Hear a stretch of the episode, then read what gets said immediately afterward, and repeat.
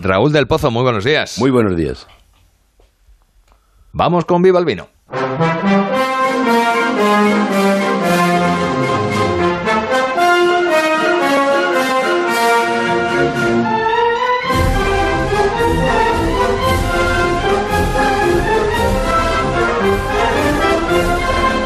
Todo suyo, maestro. En la España vacía ya no hay segadores, solo lagartijas. La siega a mano era un oficio que ya se ha extinguido.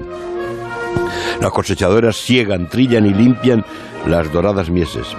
Una máquina hace el trabajo de diez cuadrillas. Pero recordamos que entre San Juan y San Pedro, según las regiones, empezaba la siega de mano, con hombres, con héroes, de sombrero de paja y zahones blancos, que tomaban el aguardiente de la frontera para matar el gusanillo, y con la hoz y la zoqueta segaban el trigo para hacer el pan que comíamos.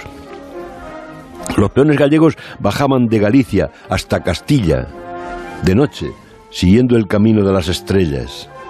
No todos los gallegos salen de allí para ser presidentes o para mandar. Muchos de ellos cortaban las mieses en Castillo. Y a ellos les canta Rosalía. Castellanos de Castilla trata de ven o gallegos. Cuando van, van como rosas. Cuando ven, ven como negros. De sol a sol, a jornal o a destajo, hacían un verdadero trabajo de esclavos. Con un gazpacho y una truja aguantaban el solitrón. Había segadores y también cortaban las miesas las mozas, a las que cantó Lope de Vega. Blanca era yo cuando entré en la siega, diome el sol y ya soy morena.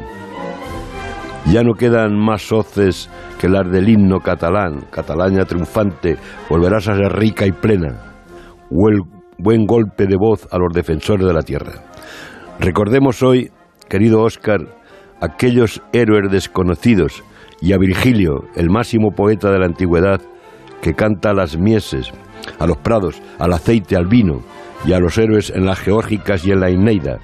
Era por mandato de Augusto, porque entonces, como ahora, el campo estaba ya vacío y la gente se congregaba en Roma. Virgilio, como todos los poetas latinos, se inspiraba en el vinum para escribir sus poemas inmortales. Así que viva el vino. Gracias, Raúl. Un abrazo. Y un abrazo. 8.20.